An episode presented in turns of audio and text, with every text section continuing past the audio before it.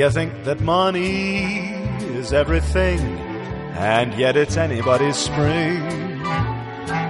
Go make a fortune, become a king, and still it's anybody's spring. And if you flash a bankroll, do you suppose a brook would care? Or that a rose would say, there goes a millionaire. It's more than diamonds around a ring, because it's anybody's spring. You may be born with a silver spoon, and yet it's anybody's moon. You couldn't buy a ticket to hear the first robin sing. It's free because it's anybody's spring. Bienvenidos amigos una vez más a este podcast llamado Barley, Almirante and Scotch. Mi nombre es Sofía Sauro y como siempre estoy acá, porque iba a decir todos los martes, pero este será los jueves, no los martes. Estoy con Valentina Solé Muy buenas tardes. y Tobias Traglia. Buenas. ¿Qué nos, ¿Qué nos reúne el día de hoy? Nos reúne mi casa otra vez. Otra vez. Nos reúne los paros de la facultad porque ustedes que nos están escuchando probablemente en el futuro, no las personas que nos escuchan los jueves que son unos cebados y los amamos, sino las personas que nos escuchan en el futuro les contamos que en el pasado no teníamos clase nunca, así que teníamos que venir a mi casa que como, como la habíamos llamado. No le habíamos puesto nombre. Eh, yo le había puesto la baticueva, pero bueno. sí. Ah, él solo le había puesto la baticueva. Claro, lo quiso hacer en plural como era una cosa de todos y no. Si no quieren decirle, bueno, me parece perfecto. Le decimos, le decimos. Y porque a él le encanta Batman y todo eso. Lo aclara como si ya en episodios anteriores no nos hubiésemos enterado. Le comunicamos a Batman. A través de mi reloj. Eh, ¿De qué vamos a hablar en el episodio de hoy? El episodio de hoy es sobre. Es medio. Medio mixto. Está claro. Empezó, empezó, Empezó como siendo una algo, cosa- Ahora es un pupurrí. Claro, Yo como la todavía chica no lo entiendo superpoderosa. bien. ¿Por qué las chicas superpoderosas? Azúcar, flores y muchos colores. Exacto, esto es todo eso. Lo importante de este episodio es que fue propuesto por el público, que eso es muy importante. Es cierto. Porque teníamos algo planeado para hoy, el paro de la facultad nos lo arruinó y nos lo dejó para el próximo episodio. Así que tuvimos que improvisar y agarramos uno de los que nos dijo nuestros queridos oyentes. Este fue de arroba queda, que es Q-E-D-A. Ah, ella me dijo. Y nos puso eh, textual, a ver si lo encuentro. Estaba escuchando el podcast y dijeron eso de tirar sugerencias. Y bueno, mis podcasts favoritos eh, son los suyos eh, y son los especiales como los de Creepypastas y Asesinos. Y en esa temática, algo que a mí siempre me copó mucho averiguar, buscar o leer son leyendas urbanas de cada ciudad o pueblo. Vieron como acá que están los perros que se suicidan en el Parque España, los fantasmas del Parque Independencia. Cada lugar tiene sus cosas y eso por ahí copa que cada uno mande las historias que conoce. Yo me recebería escuchando las cosas que cada uno tiene para contar. Arre. Y no sé qué más. Puso SLD, no, no- no sé, un mensaje oculto. Pero mm, nos pareció una idea excelente. Y empezamos a preguntar. Y dijimos, "Mm, la gente no se está copando tanto. Entonces dijimos, vamos a agarrar la idea y la vamos a. Como, como A decía, remasterizar. como decía Adam Savage de los cazadores de mitos, casualmente. Tomo tu versión y la cambio por la mía. Claramente. Eh, le agregamos todos los mitos urbanos, no solamente los mitos, los mitos de terror, que son los que a ustedes les gustan, pero también agregamos las cosas cotidianas. Yo, por ejemplo, anoté la fórmula de la Coca-Cola. Está el mito urbano de que la Ah, fórmula de la no, Coca-Cola. en vez de eso, al readaptar este, esta temática, me tiraron muchísimas cosas relacionadas con conspiraciones. También, y me dijeron un montón de creepypastas, nos dijeron un montón referidos a otros episodios, pero como es mierda que nos gusta tanto, la vamos a decir igual y las vamos a decir igual. Y acá Vale me preguntó algo que es re importante para este episodio y era ¿Cuál es la diferen- diferencia? diferencia. ¿Cuál es la diferencia entre una creepypasta y una leyenda o un mito urbano? Que bueno, la diferencia nos la va a pasar a contar Tobias. Deja de decir diferencia. Eh, no, la diferencia principal entre un creepypasta y un mito urbano es que el creepypasta se difunde por internet y el mito urbano era más del boca en boca. Ahora ya no existe más el boca en boca, porque seguramente lo leíste en internet, así que es casi un creepypasta, pero hay algunas que todavía entran en la categoría de mito urbano. Y hay muchas, hay de terror, está como la de la Coca, Coca-Cola que estaba diciendo yo, es el famoso mito urbano de que la fórmula de la Coca-Cola solamente la conocen dos personas en el mundo y no se les permite viajar en el mismo avión ni estar en el mismo lugar del mundo al mismo tiempo. Eh, ese es un mito urbano fantástico y como eso nos dijeron un montón más. Así Y que- también está la, el mito urbano de que a las hamburguesas de McDonald's se le meten lombrices adentro. se hacía con harina de lombriz, ese era el, el mito. Ah, yo me imaginaba la lombriz chantada en la hamburguesa. Sería un poco obvio igual, si estuviese la... Que aparte hubo una época cerca del 2000 que todo el mundo se intoxicaba En por el, en comer el McDonald's. re menemismo, me acuerdo. Sí, pleno menemismo. Y Qué un época pibito se genial. murió. Dos años tenía Un pibito se murió y le encontraron lombrices, seguro. Toda la mierda que pasó en ese tiempo fue maravillosa. O sea, fue Fue una... una, fue una gran década. Fue una gran década. Una gran década por las razones incorrectas, pero fue una Claro. gran década por las cosas que nos dejó. Eh, ¿Qué les dijeron ustedes?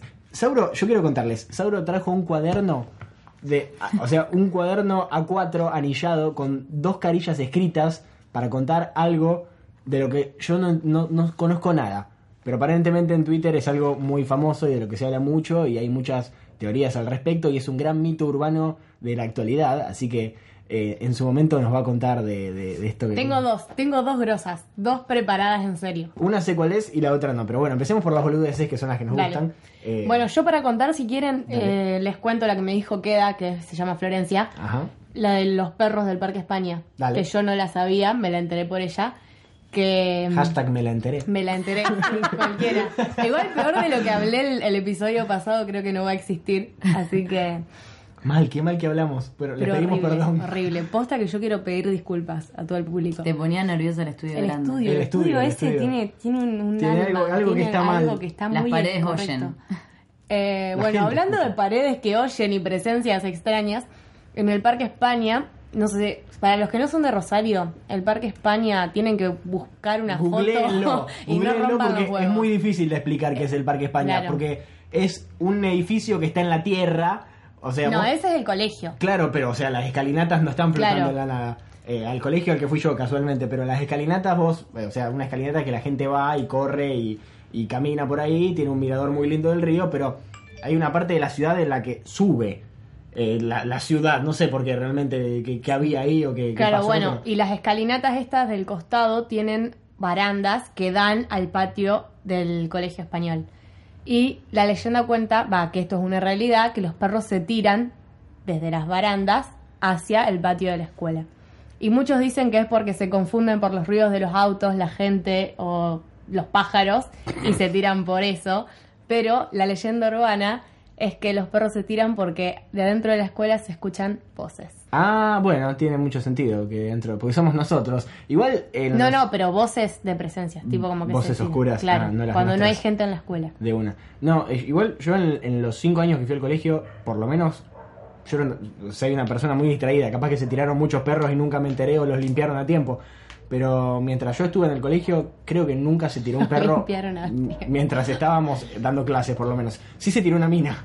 Se Ay, murió una mina. Mientras estábamos dando clases, sí. Se tiró una mina y lo peor de todo es que no se murió. No se murió. No Es se que murió. no, no es- Sino que, o sea, se tiró y hay gente que la vio caer desde el colegio. Pasó una- una- un Sí, cuerpo cayendo y, y cayó y no se murió y estaban los gritos. Abajo, mátenme. Eh, terrible. Yo, yo encima justo en ese momento me parece que estaba almorzando, entonces no, no, no, no, no vi nada de eso. Me contaron. Pero después me parece que no, se- no se murió ni siquiera, sino que le tuvieron que amputar una pierna. Horrible. No, una- todo mal una hizo. mierda, una Todo mal. mierda. A mí Porque me, me dijeron, manera. me dijeron que mucha gente se suicida eh, desde arriba de las escalinatas. Hasta vieron enfrente del Teatro Asturias. De Sí. hecho, se murió un chico el- la semana pasada. Sí, se cayó. Ay, un- pero no esta se semana suicidó. esta semana. Esta Se cayó un boludo practicando. No. hashtag, eh, entre, entre comillas grandes, parkour. No, dicen, que no estaba haciendo parkour. No, Dicen que estaba, le estaba haciendo una broma a un amigo y se cayó. O sea, Claramente. malísima muerte. Claramente porque. Tristísimo. Chistazo. Hay, hay una Chistazo. foto en la que está de Jin. Pero sí, la gente se muere ahí. Bueno, igualmente para cerrar esta, esta leyenda, me perros. contó que un amigo de ella, que tiene un golden, estaba paseando con el golden por ahí y que el perro se le zafó y que salió corriendo para la barandita y lo llegó a agarrar justo, pero que si no el perro se, Se tiraba. Hay, hay un, un lugar de esos que uno lee en internet. ¿Really? eh, que hay un puente también en Inglaterra, un país europeo del cual se tiran tanto perros como ovejas y los perros van ahí a suicidarse y las ovejas también. Eh, esas cosas misteriosas que tiene la naturaleza, capaz que hay algo que nosotros no vemos o que no escuchamos y que o un sonido que nosotros no podemos escuchar, o un campo magnético, no sé, algo extraño que nosotros no podemos comprender y que los incita a tirarse. Me parece hermoso igual. Encontré en internet una de mi barrio, un mito urbano de la República de la Sexta, porque así se llama el barrio en el que estamos ahora y en el que está la Siberia, que es la ciudad universitaria de Rosario Sabelo, pa. donde grabamos también los otros episodios del podcast, y cuenta la leyenda que en el barrio hay un hombre lobo. Hay un hombre lobo en la República de la Sexta, no solo, o sea, no solo que es un hombre lobo, sino que es más tercermundista, porque es como un hombre perro.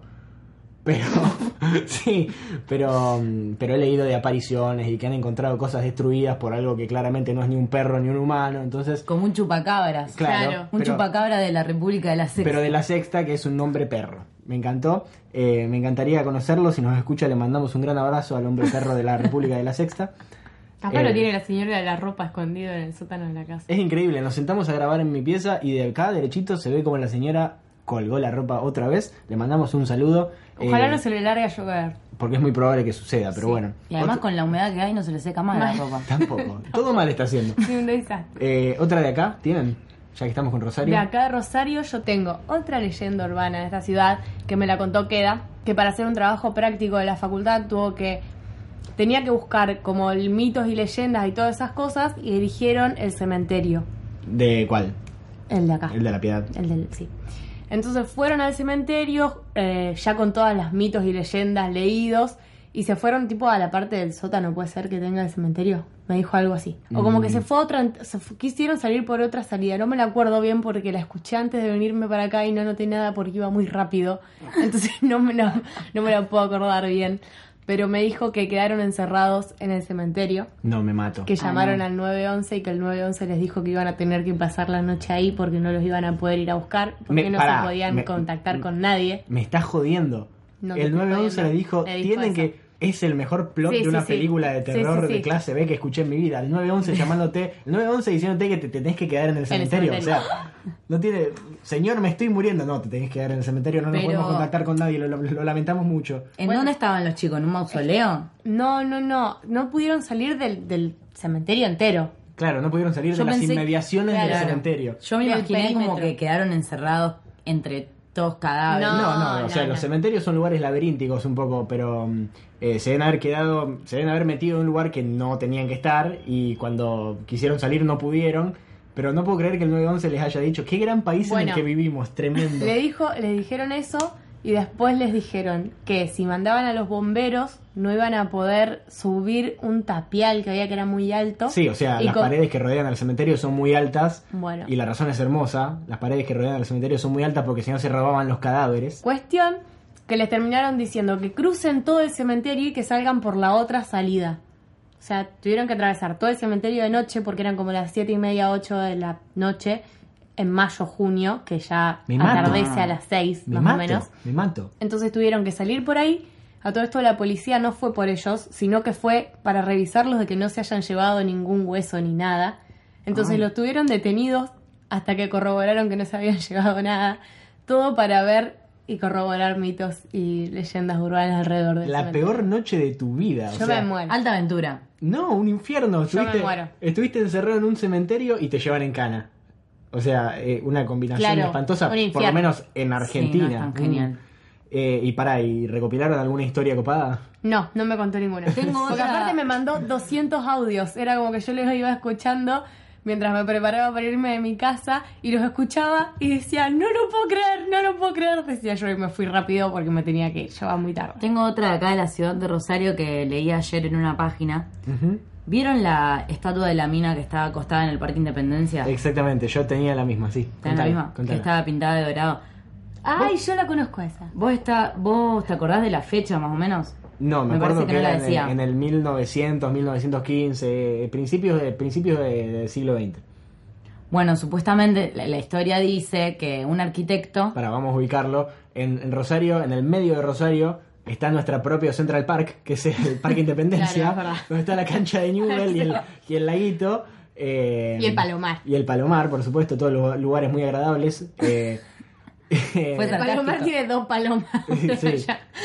La cancha de Newell debe tener más palomas que el Palomar, es muy probable. Y está el laguito del Parque Independencial en el, cual, en el cual uno puede subirse a las bicicletas de agua. Si estás muy aburrido y no tenés nada Eh, está para bárbaro hacer, eso. ¿Qué cuando tenés, cuando tenés ocho, Sí, está obvio. bárbaro. Sí, pero está bueno. Bueno, y en el medio del laguito hay una estatua de una mujer.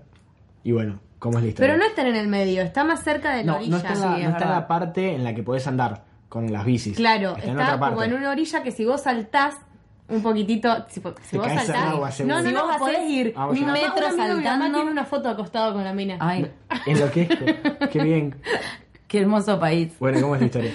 Bueno, y cuenta la historia que el arquitecto que hizo esa escultura tenía un romance con su sobrina, que era mucho menor que él, y que la mató. ¿Puede Bueno, ser? Es una historia bastante diferente a la que había escuchado yo, pero dale, seguí contando. Ah, bueno, yo escuché que. Yo no, no escuché. Yo leí que como no, no podía hacer ese romance, él la mata, hace la escultura y que por las noches mucha gente ve caminar a la chica sobre el laguito vestida de blanco. Ve caminar a la chica, ¿viste? Eh, sí, se han visto, dicen que han visto figuras en el parque Independencia. Espectros. Claro, una figura de una, una mujer en, en ropas blancas, en vestiduras blancas. Y teóricamente es la sobrina de este pintor, que también eh, armó mucho revuelo por la pose provocadora que tenía la estatua en el, en- para, para esa época. Se ve que, no sé, la gente no tenía internet, entonces veían un tobillo y se ponían nerviosos.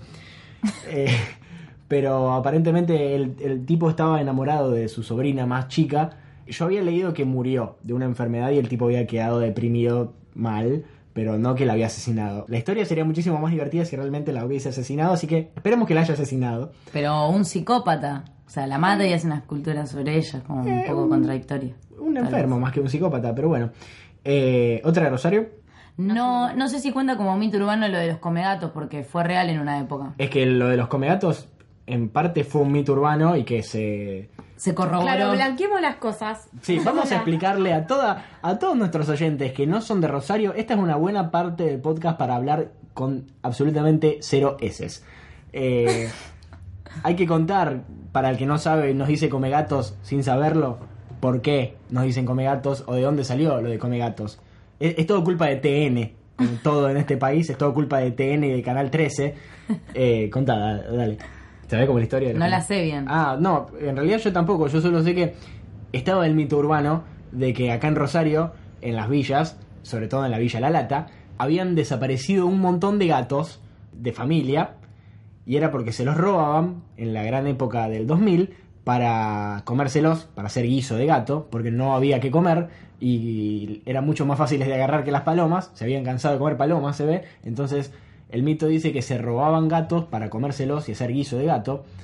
Y vino, me parece que es eh, Bazán, el periodista de TN, a hacer toda una investigación a, a la Villa La Lata a ver, si, No, es decadente. a ver si realmente, encima habla muy gracioso. Ese loco lo mandan a todas las catástrofes que hay para ver si, si, si muere. Para ver si puede ser más racista. No, para o ver sea, si- él justo lo mandan a la villa, justo es él. Claro, es el- justamente el del programa encima habla de una manera muy graciosa. Habla los gatos de la Villa La Lata. que ya no están porque se los comieron. Habla de una manera muy graciosa este señor y hizo toda una investigación a ver si realmente comían gatos. Eh, no, no sé la verdad qué encontró. Eh, calculo que algo debe haber encontrado respecto a gente comiendo gatos. Pero en una parte de Suiza comen perros, así que ustedes eh, preocúpense por verdad, sus propios peor. problemas. Los perros tienen alma, por lo menos. Los gatos son malvados. Eh, nunca probé gato, no tengo intenciones de hacerlo. No es una tradición rosarina, pero nos quedó el estigma. Gracias TN por nada, una vez más. Eh, yo tengo otra de Rosario que es el fantasma de la española. No sé si saben ustedes. Vieron que por Pellegrini, no me acuerdo si es Pellegrini y Roca, hay una mueblería muy grande, que justamente fui ayer, que se llama la mueblería La Española, y que todo el mundo dice que adentro hay un fantasma y que mucha gente lo ha visto. Y ayer eh, fui a buscar algo, fui a ver algo ahí, y el tipo me llevó por todo el complejo enorme, y yo miraba para todos lados, realmente tenía muchas ganas de ver algo. Para contarlo en el podcast. Obviamente, para contarlo en el podcast. Es más, en un momento dudé y lo miré el loco como a punto de preguntarle, Pero les juro por Dios que el loco tenía tanta cara de. Me preguntaron tantas veces el fantasma Claro, que estoy que harto eh, que simplemente me dediqué a lo que fui y no vi ningún fantasma. Pero dicen que en la española hay un fantasma, así que. Eh, Tengo otra leyenda urbana. ¿De Rosario o de dónde? La escuela a la cual yo asistía, sí, de acá de Rosario, el Normal 1. El normal 1. Los normales todos tienen una. ¿Sí? una ¿Normal me 2 y. Normal 3 también? Me parece que sí. Pero no las son- conozco son yo, colegios pero re, viejos, claro, eh, re tienen. son Eso es lo edificios que- viejos. historia. Iba a comenzar la historia diciendo que mi escuela hace poco cumplió 130 y pico de años. Ve un, un- un pibe la, la escuela. Es un edificio muy, muy, muy viejo. Que arriba teníamos una parte que era donde se daban todos los idiomas, que se llamaba casa de familia. Y era como común decir, no, ahora tenemos un casa de familia. Sí, mira, te encuentro en casa de familia. Ah, se armaban altos encuentros. Tipo Hogwarts. En la casa de sí, Hogwarts. yo me sentía en casa- Hogwarts a veces. No, claramente no, pero bueno, sí. Bueno. Dejala, vale, que. Entonces, casa de familia era un pasillito donde había un montón de salones y había un lugar que era medio raro porque en algún momento fue una casa de familia y era un baño. Bien. Y el mito cuenta que el que servía en esa casa se murió en la bañera. Y es como que nadie se animaba a ir al fondo de casa de familia porque decían que se oían cosas y que a la noche vagaba el fantasma del mayordomo muerto. Y mi escuela es medio tétrica. Abajo del salón de actos tiene un depósito. Es el sueño de todo pibe que fue al normal 1 entrar abajo del salón de actos. Que yo lo logré de manera ilegal. Por supuesto. Pero bueno, abrí la puerta como pude con dos compañeros del curso en quinto año. La, la última semana era, era como la última oportunidad de entrar abajo del salón de actos. Era la locura máxima. Claro.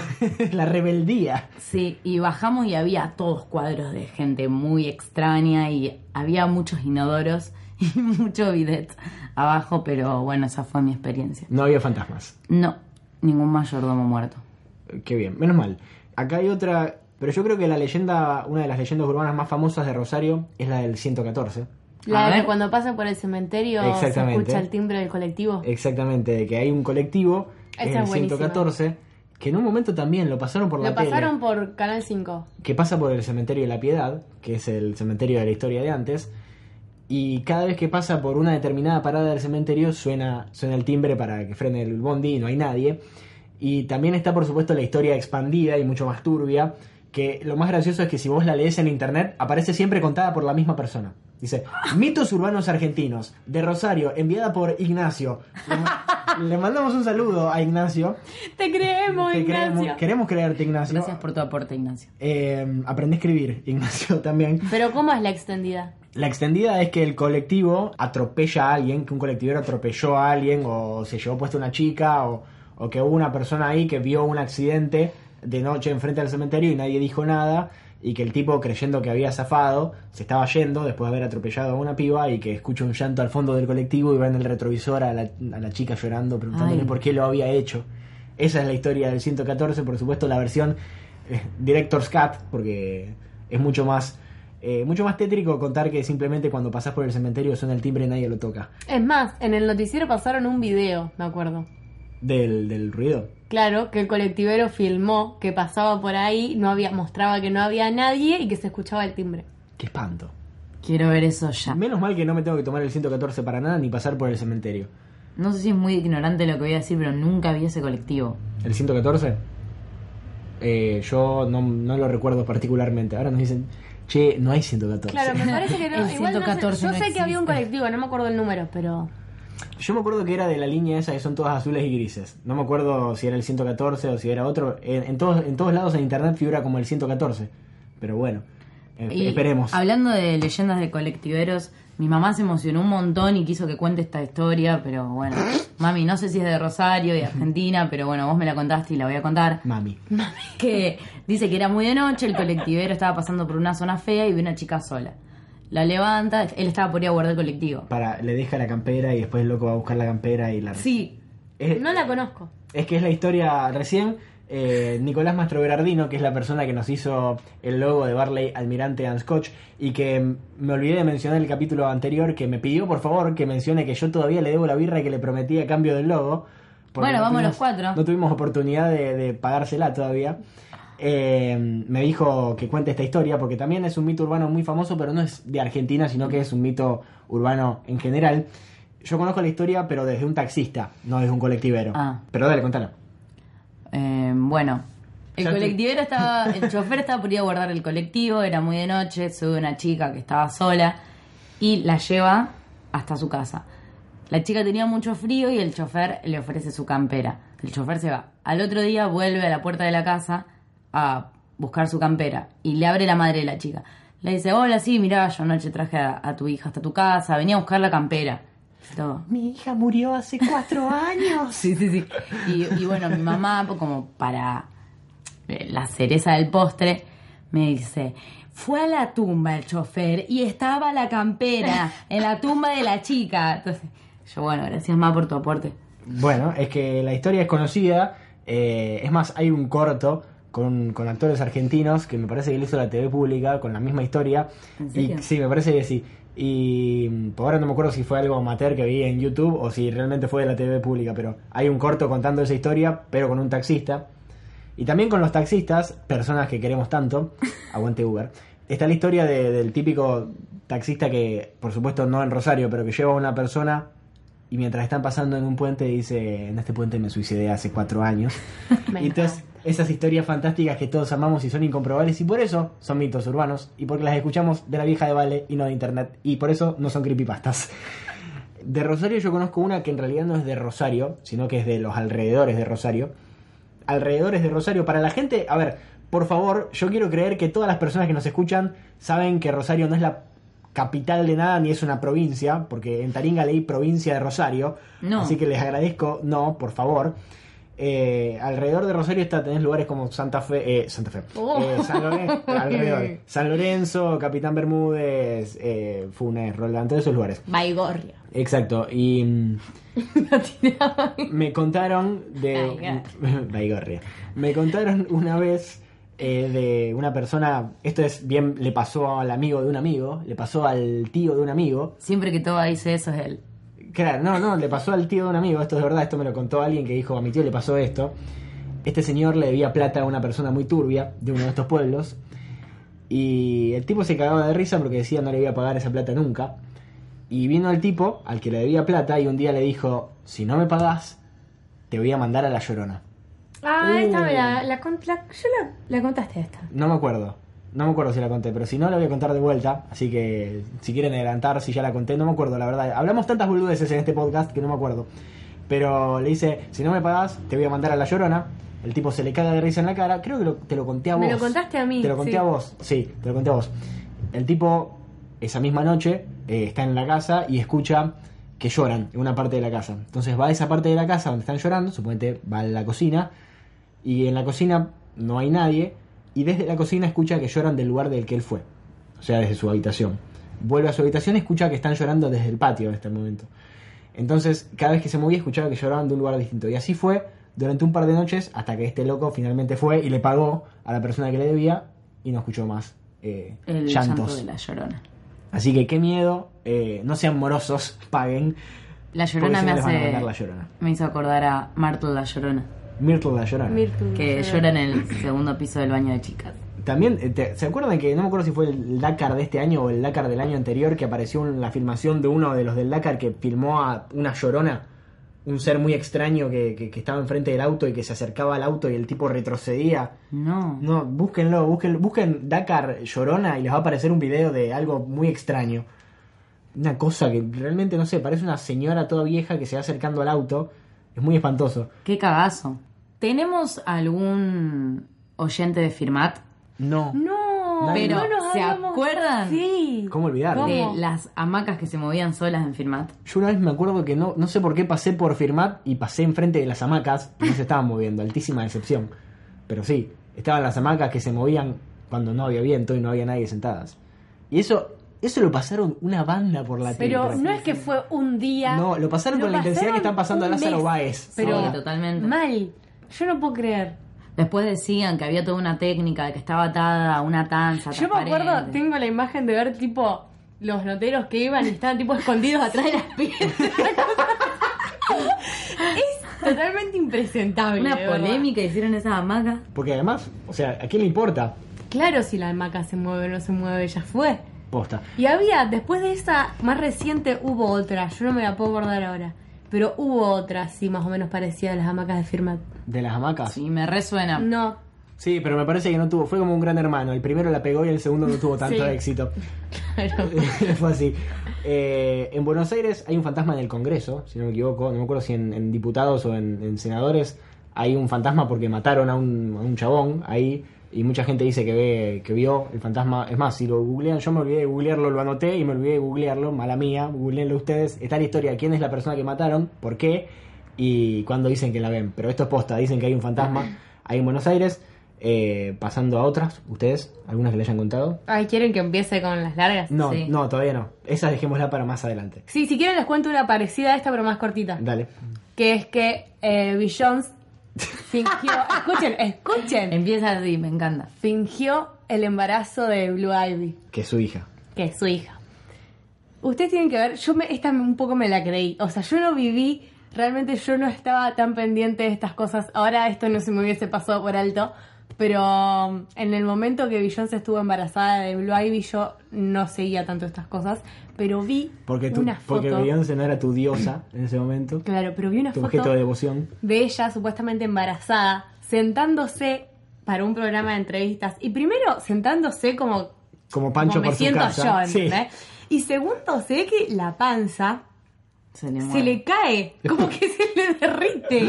literal, literal. Como si fuese una chopera. Claro, entonces la teoría es que eh, Beyoncé fingió todo el embarazo porque en realidad Blue Ivy es como una hija ilegítima Ah, esto es muy Game of Thrones. Sí. de Jay, de Jay Sí. con otra mina. Esto es muy Game of Thrones para las personas que están viendo Game of Thrones ahora como va la temporada 6. Esto, si lo escuchan en el futuro, lo van a entender más del doble, pero un hijo ilegítimo de entre dos personas es nuestro Jon Snow. Y dale. yo, yo un poco la creo, porque es más, yo sin saber esta teoría, no hace mucho, tuiteé que Blue Ivy es demasiado parecida a Jay y nada a Beyoncé. No puede ser que no sea nada que ver, pero nada tiene de Beyoncé. Y es igual a Jay. Entonces yo me la recreí. Para mí es cierta. Jay-Z tiene alta cara de mono, pobre nena. Es muy fea, es fea la nena. Ah, no, no la vi, no la vi. Y mm, googleenla porque es buenísima la teoría.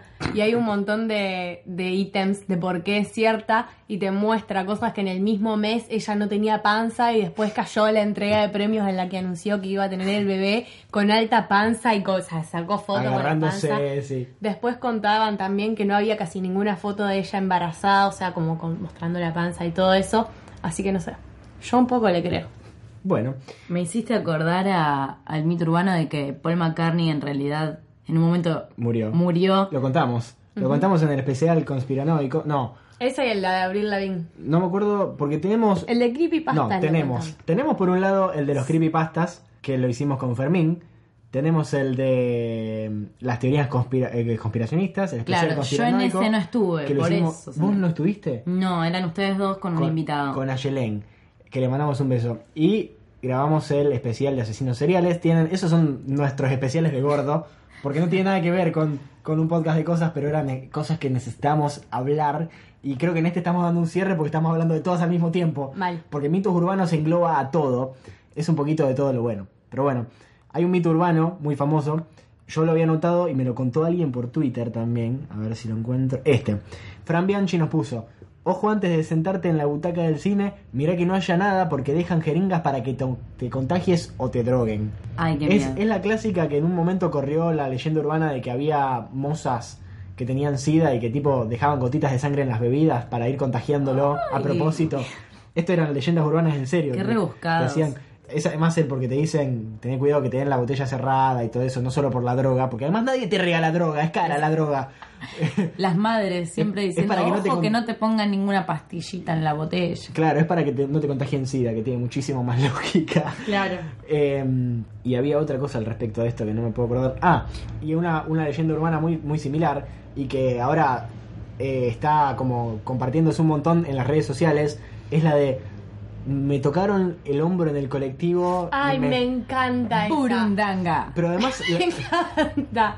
La vieja con la estampita que te pone la estampita en la mano y te la aprieta contra la mano y vos te desmayas Pero en el medio creerle o no creerle a esos relatos, porque son Ahora- de gente que lo publica en el Facebook, son Yo chicas. tengo otro parecido a ese. me tocaron el hombro en el bondi y yo empecé a sentirme afiebrada y sentía, Comencé a desvanecerme. Sentí que entonces llamé a una amiga que me vino a buscar y la señora desapareció, pero Apenas llegué a decirle al colectivero. claro, vino la policía. No, nada Y de eso ocurre se en este país y nadie le decía nada, tipo, nadie Claro. está haciendo nada. mira. Además, la burundanga no funciona de esa manera. Eh, les recomiendo una cosa de internet que es muy bonita, que también está en Twitter, que se llama El gato y la caja, que son argentinos científicos contando cosas copadas de una manera muy copada también como están escritas y justamente uno de los últimos artículos que se publicaban mucho que se compartían mucho en las redes sociales de estos tipos eh, habla de la burundanga y si realmente te pueden hacer esto en el bondi y por supuesto que no es mentira nadie te puede eh, no hay no hay una droga que tocándote la espalda te, te genere malestar o mareo o te duerma O- es todo mentira es un mito urbano es un mito que se comparte mucho me han llegado muchas notas de WhatsApp de Las notas de voz, que aparte duran tres minutos Claro. y vos como un pelotudo entera. Bueno, a mí me llegó una de esas, pero de una mina que contaba que había salido un boliche y que se había chapado un chabón y que a los días siente que co- como que le pasaba algo raro en la boca Mm. y que después Ah, se entera que el chabón... pero para esta la, esta la dijimos creo en el especial La conspiranoico, dijimos, me parece que el que sí. chabón se chapaba muertos. Claro, que el chabón Esa. le encontraron un tipo de bacteria que solamente se encuentra en los gusanos en la boca de los muertos, una pelotudez así, me parece. En alguno de los especiales lo dijimos, me parece. Bueno, yo he Pero es una gran audio historia. de cinco minutos. Y aparte de gente, minas que cuentan tipo en primera persona, como así.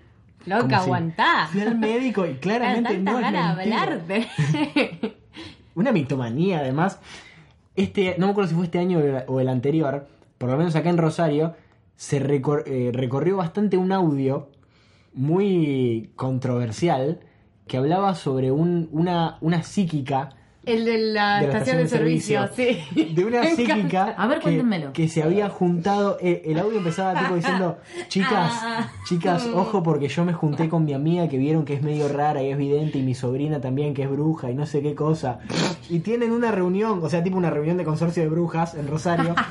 Eh, y, y se juntaron a hablar de que estaban sintiendo una perturbación en la fuerza, no sé, algo muy... Perturbación en la fuerza. Algo muy raro, dice que están sintiendo como mucha energía y que no sabían bien qué iba a pasar, pero que el 13 de agosto de este año iba a pasar algo en la estación de servicio que queda Tucumán y Corrientes.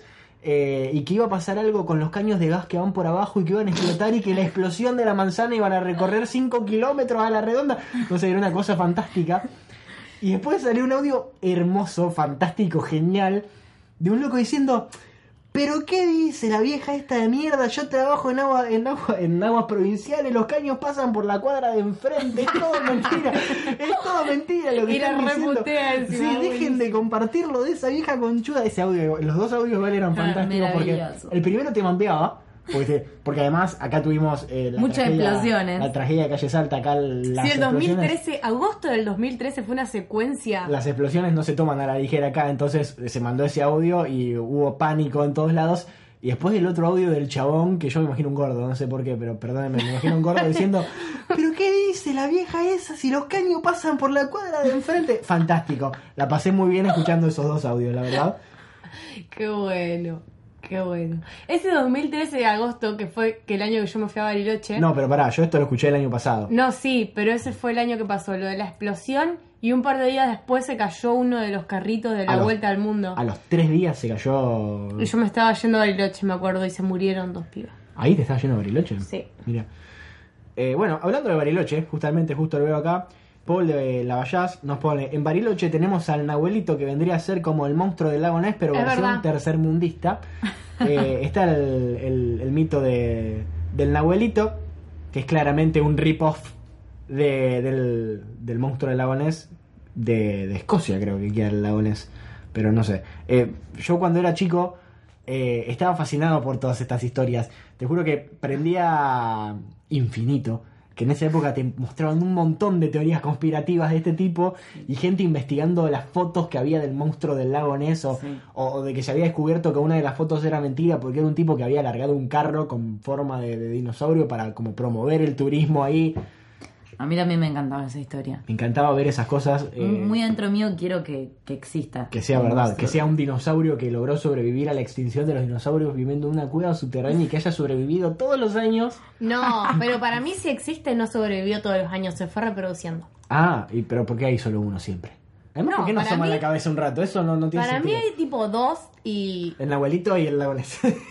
No, pero sale el uno che solo. boludo y el, el sudaca. Pero sale uno solo, por eso se ve uno solo. Capaz que es el mismo y hay Capaz un que tubo. se rotan. Hay una conexión entre los dos eh, lugares, entre los dos lagos y el monstruo Y va- en el núcleo hay muchos monstruos de ese tipo y se juntan Sí. ahí van diciendo, ay negro, te toca a vos el de Escocia. Claro, el de las Islas Malvinas, Bariloche". todo tiene sentido. y en- claro, y en el medio está Gravity Falls, Claro. la ciudad de el pueblo de Gravity Falls. Y tío Grampa.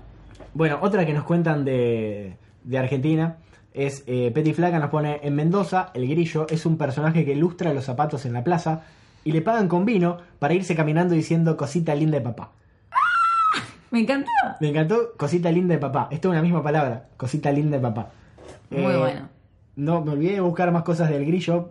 Eh, si alguno sabe la historia, me encantaría que me la cuente, pero eh, es como medio un poco mm, los leprechaun, o sea, los, los duendes, Sí. los duendes irlandeses.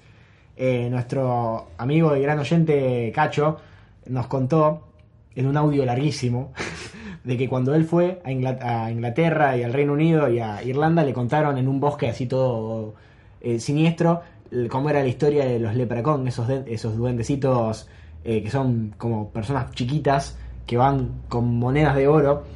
Y lo más gracioso es que la semana pasada nosotros que nos olvidamos de sacarnos la foto, yo subí a Twitter una foto de una representación de cada uno de los, de los tres. La mía era un Batman, la tuya era Luis. De Bob's Y para, para encontrar algo que representara a Vale, yo busqué Leprechaun.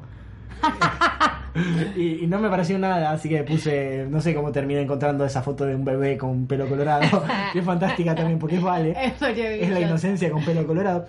Pero mm, la leyenda que nos cuenta Cacho, que le contaron ahí en Irlanda, es que a estos leprechaun vivieron mucho antes de, que vinieran los hombres y que una vez que los hombres se instalaron, teóricamente si un hombre los miraba, ellos se quedaban muy quietos. Como para diciendo, bueno, capaz que si me quedo quieto no me ve. Entonces, la leyenda dice que si vos ves a un leprechaun, que yo ahora lo estoy viendo muy fija, vale. Si se queda quieta, vos la ves muy fija. Si se queda quieto, eh, o sea, vos lo mirás, se va a quedar quieto y le puedes robar todas las monedas de oro. Así que vale. Me encantan esas historias. I'm a leprechaun. Nombre de mierda le parece. Mal. Pero bueno. Igual me gusta un poco. Prefiero duendecito irlandés. Duendecito. Duendecito irlandés. Igual me hace acordar a Gravity Falls, pensarlo así. Sí, sí. Yo me acordé Si de me los lo decís duendes. como duendecito, me acuerdo de los que se El primer, los gnomos. Los, los gnomos del primer capítulo de Gravity Falls. Miren. Que Gravity después Falls. aparece en la segunda temporada, pero como no la viste. Todavía no lo vi. Todavía no lo vi. Qué buena que la segunda temporada. ¿Tienen alguno? No. Bueno, Fernández Nati nos manda, por algún motivo todos escuchamos el de la prima de una amiga de una amiga que se coló una salchicha y se le quebró Sí. dentro. Sí. Obvio, No, sí. yo la leí en tusecreto.com. ¿Te acordás de tu secreto? secreto. Hermosa ¿Qué página. página del bien? ¿En qué lugar que la gente iba a mentir igual? Pero me encantaba Totalmente. leerlo. No, a mí algo que me traumó de esa página es que todos contaban que se cogían a su hermano. Mal. No, todos contaban que se cogían algún tipo de parentesco primo, familiar, sí, al primo, siempre, a la prima, a la tía, un, No, toda gente mí horrible. Eso es mentira. Yo quiero creer que era mentira, pero más allá de eso, que cada uno haga lo que quiera, pero en, en tu secreto contaban cosas muy copadas. Eh, había algunos que por más de que fueran mentiras, uno quería creer que fueran verdad. Es más, no sé si todavía sigue estando, podríamos buscar. Re debe existir. Eh, es, hubiese sido un gran episodio en la época del esplendor de, de tu secreto, un episodio que sean cosas que leíste en tu secreto. Porque la verdad era una gran página para perder el tiempo. Eh, yo hubo una época que entraba día por medio, porque había leído tanto ya que necesitaba leer lo- lo- los nuevos. Totalmente. Pero bueno, justamente esta historia de la prima que se coló una salchicha y se le quedó adentro es muy famosa. Y también tenemos traída a la Argentina eh, las historias atribuidas a. No saben, entró a la guardia de los arroyos Tinelli con una botella en el orto. ¡Ay, sí! Y esas son fantásticas. recuerdo de esa. Porque mi tío es camillero en no sé dónde y entró Tinelli con una botella en el orto y no sé cuánta plata pagó para que se la sacaran y no dijeran nada. Y mi viejo, que es médico, eh, me mostró una vez una radiografía fantástica eh, de un señor al que se le había quedado un pepino, pero ustedes no se imaginan el pedazo de pepino que se le había quedado, y una botella entera ¿Qué? una botella entera. No sé cómo, cómo, lo, lo- cómo lo lograron, pero son radiografías muy, muero. muy impresionantes. Pero porque- para una botella chiquita de vodka, digamos, poner. No una petaca, una botella. Tipo la botella de litro. De ¡De Fernet. litro! Sí, o sea- Pero ¿cómo Yo me imaginaba una de eso en el 500. culo. No, o sea, no sé. Porque además vos ves la radiografía y decís, bueno, a este no se lo sacan, a este se lo hacen dar a la luz. Porque es una cosa tan grande que no sé cómo, cómo se lo sacan. Pero la, la historia de la, la zanahoria, tenés razón, yo me acuerdo también de haberla leído en tu secreto. Y está, por supuesto, todas las cosas que tengan forma fálica. Eh, la, la zanahoria, la, el pepino, Un desodorante. el desodorante desodorante de, también. no me acuerdo de qué marca en particular. El Rexona. El Impulse. Rex- Claro, bueno, yo también lo leí en tu secreto y dice que tiene mucha forma de pija, pero bueno. Momento, chicas. Sí, tiene un Sí, montón de forma de pica. Pero nunca probé, bueno. Eh, Manu 2, nuestro amigo de Córdoba y mi doppelganger cordobés, nos pone, no pongas los ojos en blanco que viene un viento y te quedas así. Es así. Que, que también es, no te pongas visco, que, que si va, te sopla un viento o te soplan los ojos te podés quedar visco. Además, ¿por qué? O sea, Yo ¿qué- me la sigo creyendo igual, no sé por qué. No, claramente no, no, no sucede. sé, no sé. Me da, me da- Pero Me da un poco de no miedo. tiene- no tiene- es una cosa que, que hacían las viejas para que los pendejos dejen de chocarse contra las cosas, quiero creer. Eh, y también nos puso abrir la heladera descalzo, que también es algo muy de, de la lógico época en que no había disyuntores en todas las casas, quiero creer, y que la gente se moría por estar por tocar la heladera. Pero yo no, no sé si te pasa algo ahora si tocas la heladera mojado. Yo he tocado la heladera mojado y nunca me ha pegado una patada. Bueno, pero también yo me acuerdo que había Y después te cuentan la historia. No, porque una vez que al tío de tal cosa le agarró la heladera y lo tuvieron que despegar pegándole con la escoba. Sí, Esa es la mejor historia de madera. todas. Una escoba de madera. Bueno, no, yo la que iba a contar era una que se divulgó como en, no sé, como por mi zona o mi grupo más o menos, de una chica que había salido de bañarse, prendió el ventilador, quedó pegada y se murió. Mm, ¿El ventilador de techo o un ventilador? ventilador de techo, creo. Yo había entendido de techo, capaz que no era. Pero igual a mí. Bueno, le me mandamos da- un beso. Me da mucho miedo terminar de lavar los platos, no tener las manos bien secas y apagar la luz, por ejemplo. Sí, esas cosas no me gustan. Me siguen dando miedo. Hablando de lavar los platos, yo hay algo que nunca voy a entender de los norteamericanos, como por ejemplo eso de que van a las películas de terror y no se quieren ir de la casa. El otro día estaban pasando actividad paranormal y justamente eh, la mina le dice todo el tiempo al loco, por favor vámonos, por favor vámonos, y el loco dice, no, no nos vamos a ir porque esta es mi casa. Claro, eh, capo, hay un fantasma. Eh, Claro, realidad- no le importa que no, sea tu casa. No, no le importa, es la casa de él, casa. o sea, vos te tenés Claro. que ir y claramente a la primera de cambio vos te vas. Cualquier argentino se iría y vendería la casa lo más barata Claro. que pueda diciendo la casa está perfecta. Eh, otra cosa que no entiendo de los norteamericanos es que, viste que en las piletas, en las películas por lo menos muestran que tienen el de- triturador, sí. de que tienen un botoncito ahí que- Sí. y que tienen un triturador enorme ahí y que, digo, es un lugar en el que ellos meten la mano. O sea, no tienen rejilla. Siempre ves que se le cae el anillo verdad. o se le cae una cuchara. Eh, tienen un objeto eléctrico que gira a velocidades tremendas en un lugar donde cae el agua. O Es sea, cierto. No, pero no son cosas diferentes. No están en, como en piletas diferentes. Como la gente que tiene la pileta de lavar y la pileta de secar. no, yo, yo tengo dos piletas y por las dos cae agua. O sea, por Bueno, las dos pero puede si vos agua. movés la canilla. Claro, si vos movés la canilla, pero si la canilla se puede mover es porque puede caer en cualquiera de las dos, si no Sí, quedaría fija en una. Es verdad, es verdad, es verdad. Cuando tenés razón. no tenés razón, tenés razón. No me acuerdo qué venía esto, pero Anto, eh, Anto Tripelli nos puso no tragarse el chicle porque se te puede quedar pegado en el intestino o en el estómago. Esta también es muy de señora. Sí. Es la misma gente que te decía que si comías mucha zan- zanahoria podías ver en la oscuridad. ¿A quién decía eso? Yo nunca la había escuchado. ¿Nunca escuchaste esa? Es muy de dibujito y muy de, muy de abuela también. Y, y teóricamente encontrás en internet cosas que dicen, y un poco es verdad, porque la zanahoria te da vitamina no sé qué poronga, que ay- ayuda a que veas mejor. Es mentira, no ves en la oscuridad mejor. Tapate un ojo si quieres ver en la oscuridad mejor. Y una cosa que había leído de los chicles, de, de tragarse chicles, no era no tragarse el chicle porque se te puede quedar pegado, sino que el mito que leí en internet es que si te tragas un chicle tarda 7 años en ser digerido. Ah, sí. Desesperante, ¿no? Claro, viene de la mano de todos esos mitos de eh, la Coca-Cola puede la Coca-Cola puede soltar eh, tornillos muy ajustados o puede quitar el óxido, que son todas cosas que son mentira, además, porque están comprobadas que son mentira. Eh, miren Los Cazadores de Mitos, que es un gran programa. Amo Los Cazadores de Mitos, ya lo ya terminó. Pero al final se pusieron medio pelotudos. Al final terminaron haciendo un par de mitos que, o sea, eran muy temáticos, eran capítulos que eran, qué sé yo, hubo uno que era del alunizaje, ponele, y desmentían todos mitos del alunizaje. Eh, a mí me gustaba mucho y me acuerdo que uno de los primeros capítulos hicieron uno de los mitos que anoté yo y que yo lo puse como ejemplo en Barley, en, en nuestra cuenta de Twitter que es arroba Barley Podcast. Y es que hubo una mujer con prótesis en los senos que mm, en la época en la que se ve que todavía no estaba muy bien desarrollada la tecnología de los senos ni de la presurización de las cabinas de los aviones, cuando tomaron altura la señora le reventó la teta. Ah, sí. Eh, bueno, y ellos lo comprobaron. Ay. Comprobaron que era mentira, por supuesto, pero son todos mitos fantásticos. Y que si entran a internet los van a encontrar. ¿Tienen alguno más? Yo tengo mitos que se inventaba mi mamá. Me encanta.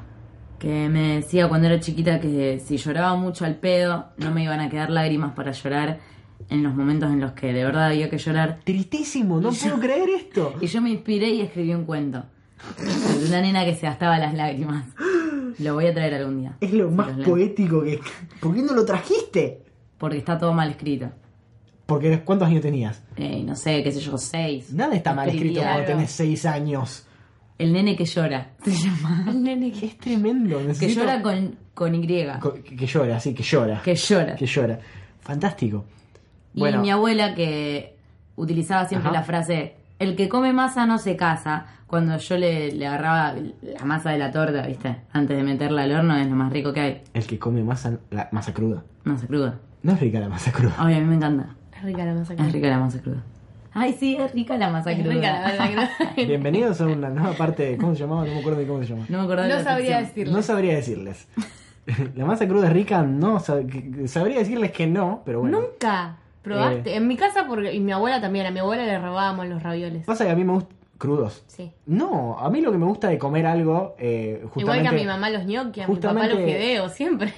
Justamente Siempre. fideos no, pero si voy a comer algo que sea una masa, o sea, fideos justamente no, pero una masa como puede ser la masa de, de- de tarta. Me gusta que esté crujiente, no que esté todo blandito. Claro. Como la masa cruda, no me, no me No, gusta. Pero bueno, Tengo otro mito acá que quiero saber qué les parece. A ver. Dicen que si comes sandía y después tomas vino, te morís. nos la contaron, eh, no me acuerdo, a ver, no puedo encontrar. No, Nico López lo había Nico dicho, López pero puso. había dicho que No comer sandía estando menstruada porque hace mal, barra meterse en la pileta después de comer porque te da calambres. O meterse a la pileta menstruando. Ah, no, que Eso menstruando sería una se te corta tragedia. supuestamente. Eso es un mito también. Eso es un mito. Y también es un mito que cuando estás menstruando. Esta es la parte. Esta es la parte. Bienvenidos a la sección, no sabría decirles. Es Es la parte en la que yo me voy y ella está hablando. Es mentira que a mí, mi profesora de gimnasia, que nos dio una clase de educación sexual en los momentos en que no existían las clases de educación sexual, decía que cuando estás menstruando no te tenías que, que mojar la cabeza. Y decía que cuando era chiquita. A mi mamá le a mi mamá no la dejaban bañarse. Claro, no la dejaban bañarse, pero decía que hacía mal. Claro. ¿Con qué Había, hay sustento- muchos mitos relacionados a la ¿Con qué menstruación. sustento Sí, hay científico? por que el agua Dios? fría te la corta, Ujú. que en realidad me parece que no es cierto. No, es cierto. Igual Ey, yo hasta este verano me lo creí. Y cuando lo dije, todos se me empezaron a reír. Como diciendo, todos sabíamos que eso era mentira. Yo me la seguía creyendo. Se. ¿Y qué más de la menstruación? ¿Algo más? Sí, había más. ¿Otro mito? No, Había no sé qué otros hay. Había más mitos. Bueno, Nico López nos Pero puso que no comer sandía estando menstruada porque hace mal. Está la de no comer sandía con vino, porque te revienta el estómago. Igual Eh, para mí esa es cierta, ¿no es cierta? No. ¿Por, ¿Por qué, qué no? sería Puede cierta? ser. Como los mentos y la coca. Como los mentos y la coca, pero los mentos y la coca tampoco es cierto, o sea, no te pasa nada. Sí es cierto. No te y pasa te debe nada. tener algo horrible. Te debe, vo- debe Te debe- vomitar una banda. Te debe dar una acidez. volver todo. Te debe dar una acidez tremenda, pero no va a generar la misma reacción que cuando recién abrís la gaseosa y ponés los mentos. Ni en pedo, para mí no pasa eso. Igual no me animaría a probarlo. No, qué asco. Yo una vez lo vi que lo hizo una persona en un video, pero no lo tragó. Tipo, hizo todo en la boca. Hizo tipo gárgara- gárgaras de... ¿qué- qué- Claro, le salió todo como te sale cuando pones el mento en la coca, igual. pero en la Continuamos con, continuamos con las palabras horribles, gárgaras. Eh, Bueno, Nico López ya lo dijimos. Eh, Oximora nos puso, la leche no hierve si la miras. Si fuese real sería un superpoder muy choto, pone. Eh, me encantó. Me encantó eso, yo lo utilizo mucho. Mi mamá dice, tapá la olla y date vuelta que si no, no hierve. ¿En, en serio? La quiero mucho a tu mamá. Le mandamos un rebeso. Además me encantó como lo dijiste. Tapá la olla. Javi Weiner nos puso, si te despiertan cuando estás sonámbulo, te morís. Es verdad. No. Esa- no, es, es verdad, esa la conozco. esa existe, iba a decir, no es verdad. Sí, obvio existe. Que no la es conozco, dijo. En el capítulo anterior hablamos un poquito de los sonámbulos Es y por supuesto eh, yo... es que de nuevo, pero lo digo como aceptando lo que está pasando. Claro, es cierto, yo la escuché. Es lo que querés decir. No investigué... estoy concentrada, aparte estoy mirando la ropa. Es verdad. Tuve un problema con la ropa mal colgada. Según leí, no te pasa nada si te despiertan y estás sonámbulo, solamente vas a pegarte un cagazo bárbaro, me parece. O no vas a entender lo que está pasando, pero nada más. Bueno, está una que es muy, muy de internet. Se titula La chica del perro y la mermelada.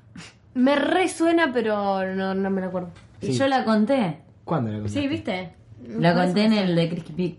Creepypasta. En el de Creepy. Creepy- creepy- En el de Creepypasta. Creepypastas. Eh, bueno, si ya lo contaste, vamos a hacerla rápido entonces y la recordamos por si no escucharon ese episodio. Eh, este es como mucho más detallado. Este cuenta que había una chica que estaba en un programa de concursos, un programa de cámaras secreta y cámara sorpresa y no sabía. Y la sorpresa era un programa mexicano. La sorpresa era que la chica estaba en su casa y le iba a aparecer Ricky Martin saliendo del closet. No, no era que yo conté. Bueno, esta, esta, No había ningún Ricky Martin. en Bueno, mi acá, acá lo importante es que en el medio estaba Ricky Martin.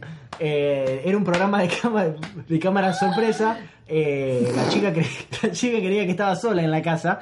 eh, y estaba escondido Ricky Martin, teóricamente, según cuenta este programa, eh, en el closet. Y la chica, aga- creyendo que estaba sola, agarró un tarro de mermelada y se lo untó en sus partes íntimas. Llamó, llamó al perro. Ricky Martin. Y el perro, eh, la chica creía que estaba sola. Y el perro, eh, por supuesto, al ver la, la mermelada y al no comprender la- lo que estaba sucediendo, la mía, sus partes, produciéndole placer a la chica, con Ricky Martin encerrado en el closet. Ese es el mito urbano. Y que todo está. Y que, y que todo estaba filmado en vivo y que tuvieron que cortar la transmisión y que Ricky Martin estaba dentro sería, sería fantástico que esto fuese real. Por supuesto es un mito urbano, no vamos a saberlo nunca.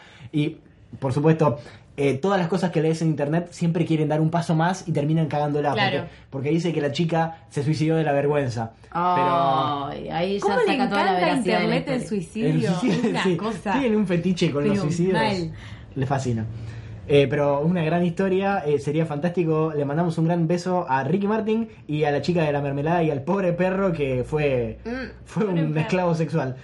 Eh, bueno, como van apareciendo. Gory Not Dead, nuestra gran amiga Angie, nos puso el señor de la bolsa, o el viejo de la bolsa, que te secuestraba y te metía en una bolsa de papas si te portabas mal. Yo también Al menos así me decía mi abuela.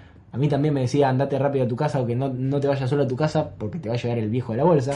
Qué feo que la abuela te diga andate rápido a tu casa. Claro, yo vivo acá nomás de lo de mi abuela, esa, esa casa, esa pared amarilla es la casa de mi abuela, entonces Ah, tenía que venir caminando a, a mi casa y, y me decía que si me portaba mal me iba a llevar el viejo de la bolsa.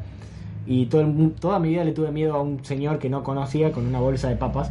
Eh, y en, en Estados Unidos es el Boogeyman, creo que hablamos de esto en algún episodio, pero realmente Igual yo creo que todos de chicos tuvimos un hombre que creímos que era el hombre de la bolsa. Ah, que lo viste por la calle y dijiste, ese es el hombre de la bolsa. Sí, mal. Es más, acá, acá cerca, recién cuando veníamos de la parada de Bondi lo pasamos por al lado. Un tipo que estaba en musculosa blanca. ¿Vos lo viste? No me acuerdo, capaz que no presté atención. No prestaste atención claramente, porque ese señor puede ser solamente dos cosas. O Papá Noel del conurbano o el hombre de la bolsa. Ay, no lo vi. ¿Es un croto? Eh, sí y no, no sé, vive en un lugar abandonado lleno de cajones de verduras. Es un, un personaje de acá del barrio que Claro. el loco sale a recorrer y... ¿Y no será ese el hombre perro? Re podría ser el hombre perro. Miley investiga. Telenoche Idea. investiga el hombre perro de la sexta. Investigation Discovery. Puede ser. Porque aparte si estaba solamente musculosa, la piel lo cubría. de- Es muy de crepúsculo eso, pero sí. Yo me imaginé más el de Harry Potter. ¿Cuál? Lupin. Ah, Lupin. Profesor Lupin.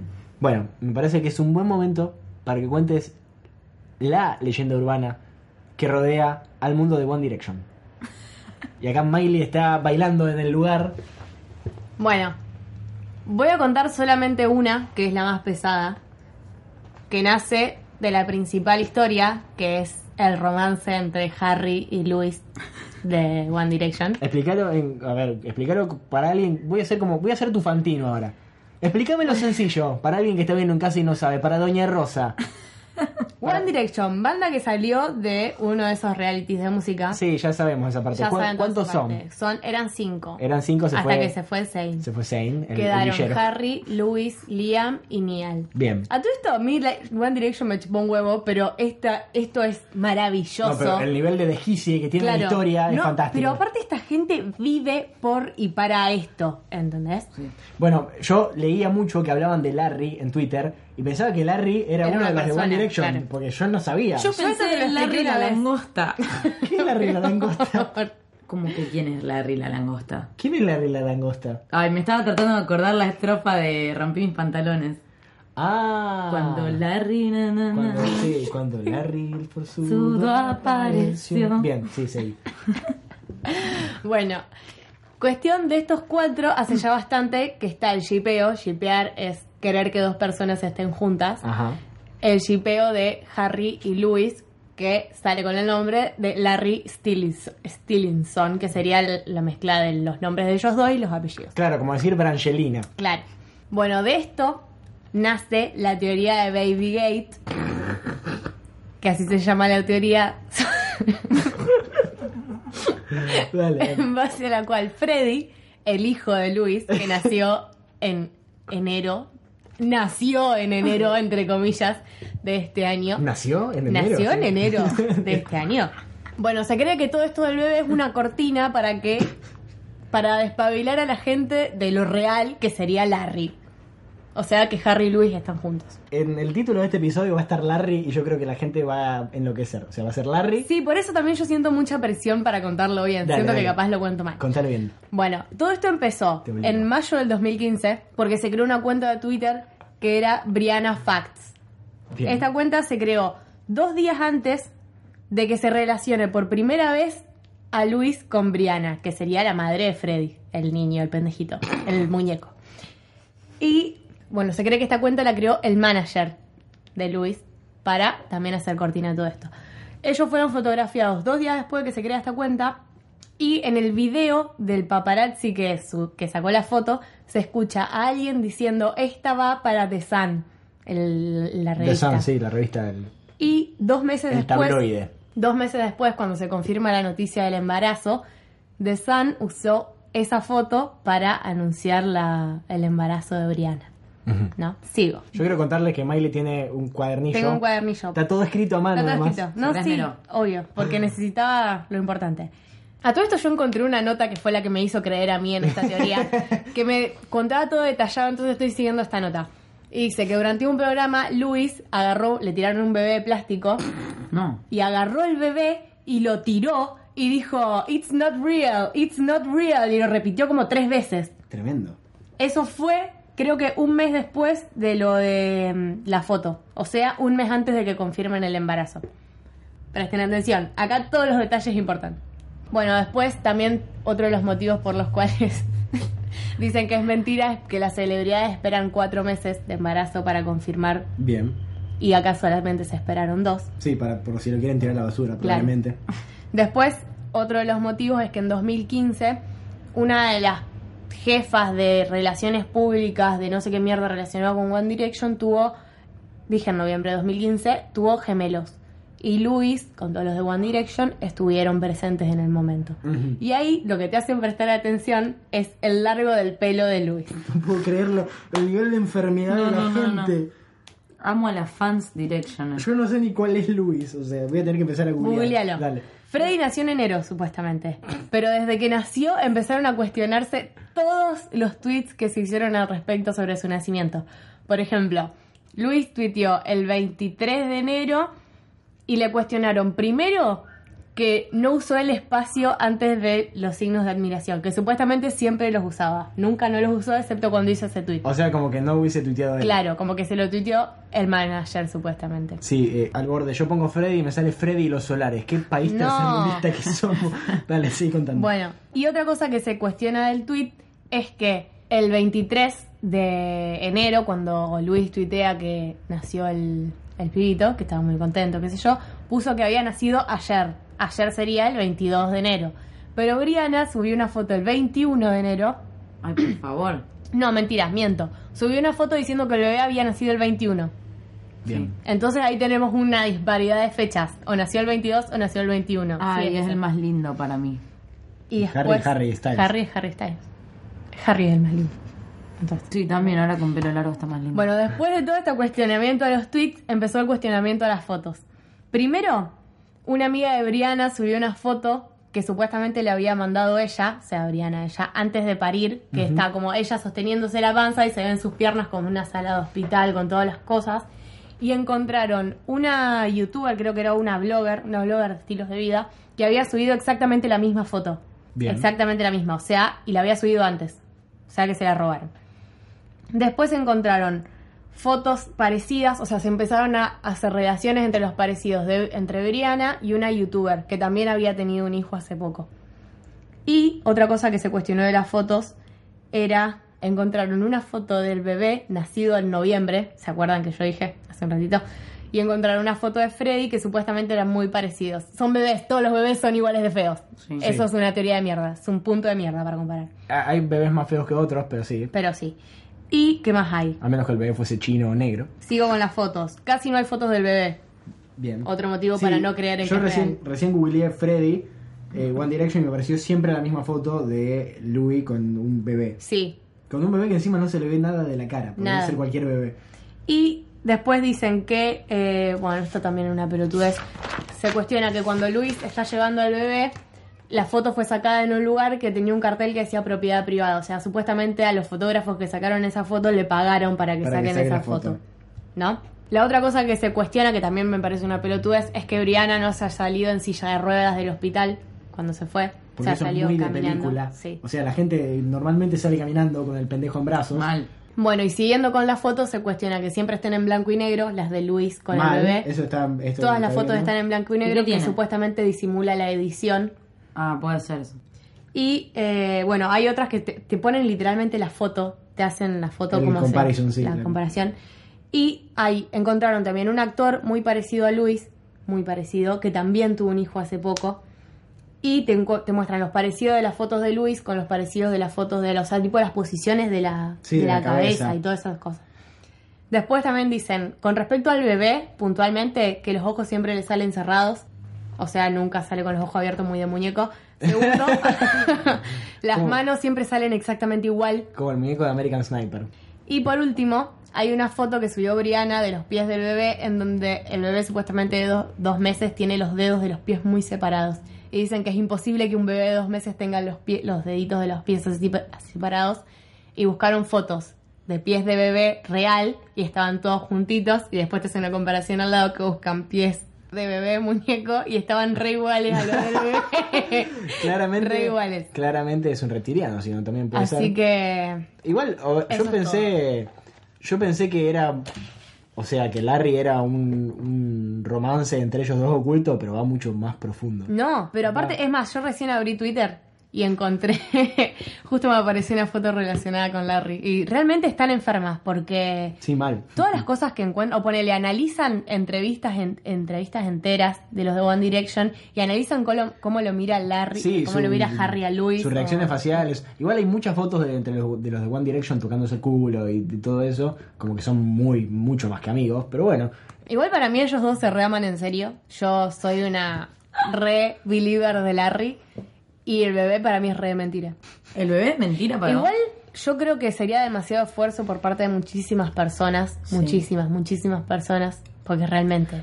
Pero además para mí, gente. si, si los de One Direction salieran y, y dirían, loco, nos amamos, somos Larry en serio, o sea, se aman entre ellos, la gente se volvería el doble de loco, venderían el triple de discos. Yo creo que para mí Sí, sería totalmente. altísima movida. No sé. Pasa que todavía están muy con las pibitas.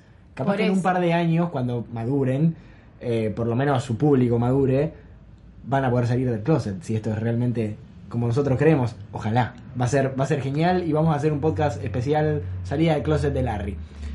Igual si realmente es cierta, toda la cortina está muy bien hecha. La verdad, Es un laburo de la puta madre, mucha paja, pero como todas las, en todas las teorías conspiracionistas de, de cualquier cosa, hay mucho laburo de trasfondo. Y me estás dando el pie para que pase a hablar de la mejor teoría conspiracionista que yo no había leído ¿cuál? y que me la dijo Fede Santos, nuestro amigo, le mandamos un gran abrazo, que nos puso por Twitter. No sé si son teorías conspirativas o mitos, pero mis favoritas son Finlandia no existe y Abril Lavigne está muerta. De Abril Lavigne ya Ya hablamos. hablamos. Hablamos del video ese brasilero, de que le comparan los lunares, le comparan la cara, le comparan la nariz. O sea, creemos que Abril Lavigne ha sido reemplazada. Pero después leí el otro y dije, Finlandia no existe. Y dije, ¿qué, qué mierda Finlandia? ¿El queso? Y después, ¿cómo no va a existir Finlandia si existe de Rasmus? Esa banda que también es muy del 2000, que son de ¿Te Finlandia. acordás? Entonces me puse a googlear y digo, ¿cómo puede ser que Finlandia no existe? Y encontré una teoría conspiracionista fantástica que establece que realmente el país Finlandia no solo que no existe, sino que es tipo un hueco entre que hay entre Suecia y Rusia. No solo que Yo no hay- conozco una chica que se fue de intercambio a Finlandia. Bueno, pero dice que las personas, dice, todas las personas que van a Finlandia, ¿cómo saben que, que están en Finlandia? Dice, todos los finlandeses, ¿son finlandeses o, o- o creen que son finlandeses? No, no, pero Es pará, muy grande. pará porque esto es tremendo, es fantástico. Yo no puedo creer el nivel de profundidad que tiene esta teoría, además, porque tiene- son hojas y hojas y hojas de, de que dice Conspiracy Finland. eh, dice que Finlandia no es un país, no solo que no es un país, sino que es un hueco entre, entre Suiza, eh, perdón, Suiza, eh, Suecia y Rusia, y que ahí hay océano. Eh, y dice, esto podría parecerte ridículo, pero ponte a pensar en todas las cosas que están jugando de por medio. Y se pone a hablar que, durante, que, Finlandia se fundó en el momento tal y que durante la Guerra Fría había mucha amistad secreta entre Rusia y Japón, que son supuestamente los dos, las, dos, las dos potencias que sustentan esta teoría. ¿Por qué? Porque dice que Nokia, que es la empresa más famosa de Finlandia, todos los productos salen de Japón y que la única razón por la que Japón y Rusia se hicieron amiguitos era para sustentar esta teoría de que Finlandia no existe y poder pescar en el medio y tener ese campo de, conexión en el medio, lo cual es rarísimo. Eh, y te dice, o sea, todas preguntas que una persona seria podría plantearle a esta teoría. Dice, pero ¿qué pasa con las personas que son eh, finlandesas? O sea, ellos saben que son parte de una conspiración y el tipo contesta, no. Eh, la gente de Finlandia genuinamente cree que son finlandeses, pero lo que no saben es que están viviendo en, en- en pueblitos que en realidad pertenecen a Suecia eh, o a una parte de Rusia, pero en realidad Finlandia como Finlandia no existe y ellos creen que sí. Eh, dice, bueno, pero ¿qué onda con todo lo de Nokia? Dice, no, todo lo de Nokia lo exporta a Finlandia, pero a través de Japón, lo cual te explicaría que nada sale de Finlandia, sino que sale de Japón. Eh, ¿Qué onda con Helsi- Hel- Helsinki, que es la capital? Dice, una ciudad enorme y muy conocida. Dice, Helsinki, esta, esta te la tira no como podría estar. Esta te la tira como diciendo, Helsinki está ubicada en una parte de Suecia. Helsinki está ahí en esa parte de Suecia. Y dice, y si vos vas en avión, ¿cómo sabes que no estás en Suecia? Y que esa, que esa, o sea, que esa ciudad realmente no es eh, Helsinki y no una de Suecia. No sé, una cosa rarísima. Yo no puedo creer realmente esta teoría conspirativa, pero el nivel de demencia me, me volvió loco. La parte más demente de todas dice, ¿qué onda con el lenguaje? Porque dice que el finlandés es un idioma aparte. Dice, si vos buscás, contesta este Redditor, hay muchas similitudes entre el lenguaje japonés y el finlandés. No puedo creer, no puedo creer. Esta es la mejor teoría conspirativa que leí, una de las mejores teorías conspirativas que leí en internet. Los quiero un montón, los quiero. eh, Fede, muchas gracias por hacerme descubrir esto, porque lo estoy resumiendo lo más posible porque son hojas y hojas y hojas y hojas de, de esta teoría. Dice que onda con los GPS y los satélites. Dice que todo el mundo está como de acuerdo en que Finlandia no exista, pero hagan creer a la gente que sí. es, es fantástico. Eh, me encanta. Búsquenlo. Yo no sabía que existía. Estoy realmente fascinado. Y bueno, podemos seguir eh, y volvemos a Argentina y a Twitter, porque esta la tengo en los DMs, o acá. Ayelen Mitri nos pone, por favor no pueden dejar de hablar del pombero, porque es una genialidad sabés que yo le iba a buscar. esa leyenda urbana y me pone muy triste cuando la gente no entiende es el hijo del pombero. Y yo no, no sabía a qué se refería, entonces le puse contanos. Y me dice, el pombero es un duende muy feo y peludo de la parte de Misiones Corrientes Entre Ríos. Entre, entre Ríos, Ugh, un trabalenguas. Se dice que si uno escucha el silbido de un pájaro en la noche, es el pombero. Se le atribuyen mil cosas, pero la mejor de todas es que se lo acusa de embarazar mujeres con tan solo tocarlas o violarlas de noche. Por eso, cuando nace un bebé que es muy feo y peludo, se dice que fue una visita del pombero, el último hijo de Guandanara. Eh, es la mejor excusa para una infidelidad que alguien haya podido inventar. Me encanta el pombero, no lo había escuchado, no sabía. Había escuchado el pombero, pero no sabía cómo era la historia. Yo sabía que tenía que ver con embarazos y esas cosas, pero nunca la había buscado bien. Es maravillosa. Bueno, acá Gonzalo Charón nos contó otra por Twitter. Que esta en realidad ni siquiera es un mito urbano. eh, o sea, acá se fue todo al carajo. Esta es la parte en la que Se todo. se fue todo al carajo porque nos contó un avistamiento ovni. Es paranormal, pero no es la única que tengo. Mi mamá me contó que cuando era chica un día a la noche estaban todos, ella y sus dos hermanos, en la habitación de su mamá, porque estaba enferma. Y de repente ven una luz muy fuerte que venía de la ventana que daba al patio. Cuando se acercan para mirar, supuestamente había un ovni encima del patio con la típica luz saliendo del medio de la parte inferior del platillo volador, apuntando Fargo. a Fargo, Fargo, la segunda temporada. A todo esto, en ese momento, la señora que trabajaba en su casa estaba cruzando el patio para ir a la parte de servicio que estaba en el fondo. Mi abuela. Sí, mi abuela. No, no, pero esto es, esto es fantástico. Mi abuela, la que, que estaba muy enferma, era muy creyente de esas cosas relacionadas con. Atentis, los dioses astronautas. no, no, no. y le empieza a gritar a la señora que se ponga abajo de la luz para que se la lleven. No. Después de eso, el platillo empieza a girar a una velocidad cada vez mayor hasta que desaparece de la nada como en las películas, pero no se la llevan. Todos los años le pregunto a, ma- a mi mamá si es verdad y me vuelve a decir que sí. Incluso le pregunté a mis tíos y me contaron la misma historia. Ahí también dice que el día siguiente muchos comentaban que habían visto lo mismo. Y le pregunté incluso a una amiga de mi mamá, que en ese entonces eran vecinas, y me lo confirmó. Hashtag dioses astronautas. Hashtag Es re real, re creo. Larry, dioses Re astronautas y el pombero. Así, así. No, no, pero estoy fascinada, porque es muy real esa. Esa yo la creo, pero pongo Yo la también en la el estoy fuego. leyendo un montón, pero además la señora diciéndole que pongan a la señora enferma Claro. para que se la lleven los dioses astronautas. Yo me Enloquezco. imagino esa escena. Enloquezco. Enloquezco. Bueno, y otra que no tiene nada que ver, eh, ya que estamos haciendo una, un- una chapa, eh, no tiene absolutamente nada que ver, pero nos las contó Kate Petrich. Nos puso, no es tan leyenda, pero es remil bizarro y merece ser contado. Y la verdad, tiene razón, merece ser contado. En la Facultad de Medicina de Rosario hay una gorda china embalsamada. Sí, eso es cierto. Llegó ahí porque el marido era embalsamador y cuando la señora palmó, el señor hizo su arte. Cuando él murió, alguien entró a la casa y le encontraron a la gorda y toda dura. y como nadie quería quedárselo, la donaron a la facultad de medicina. Triste. Pobre. Pobre Fantástico, yo le pregunté, yo le pregunté, pero ¿cómo fue esto? Cuando la señora se murió, cuando, cuando la señora se murió, el señor se le quedó en la casa. O sea, no la enterró ni la cremó, se la quedó en la casa como si fuese un gato embalsamado. Dice, sí, eso es lo mejor. Me parece que la gente pensó que la señora había desaparecido y no, el señor la tenía, la tenía conservada en la casa. Ay, por favor. Amo. Fantástico. Muy buena. Qué desquicie. Bueno, y acá nos contaron un par de campo, que son bien leyendas urbanas de campo. Nos las escribió un gran oyente también regular que es el Fander y nos puso, hola, les escribo por acá porque me parece medio cebado mandarle 80 tweets, sepan disculpar. Tengo varias cosas para contar. La primera, mi madre jura haber visto a la solapa cuando era chica y vivía en el campo. Lo que, eh, lo que cuenta coincide bastante con la leyenda y es una vieja con túnica harapienta y un sombrero muy grande que, cuando no, secuestra niños. Pero obvio que ella zafó. Eh, aunque yo mucho no le crea, dice. En el bar del pueblo de mi viejo, en Andino, se juntaban a la noche tipos que iban y venían entre los pueblos cercanos a escabiarse y hablar al pedo.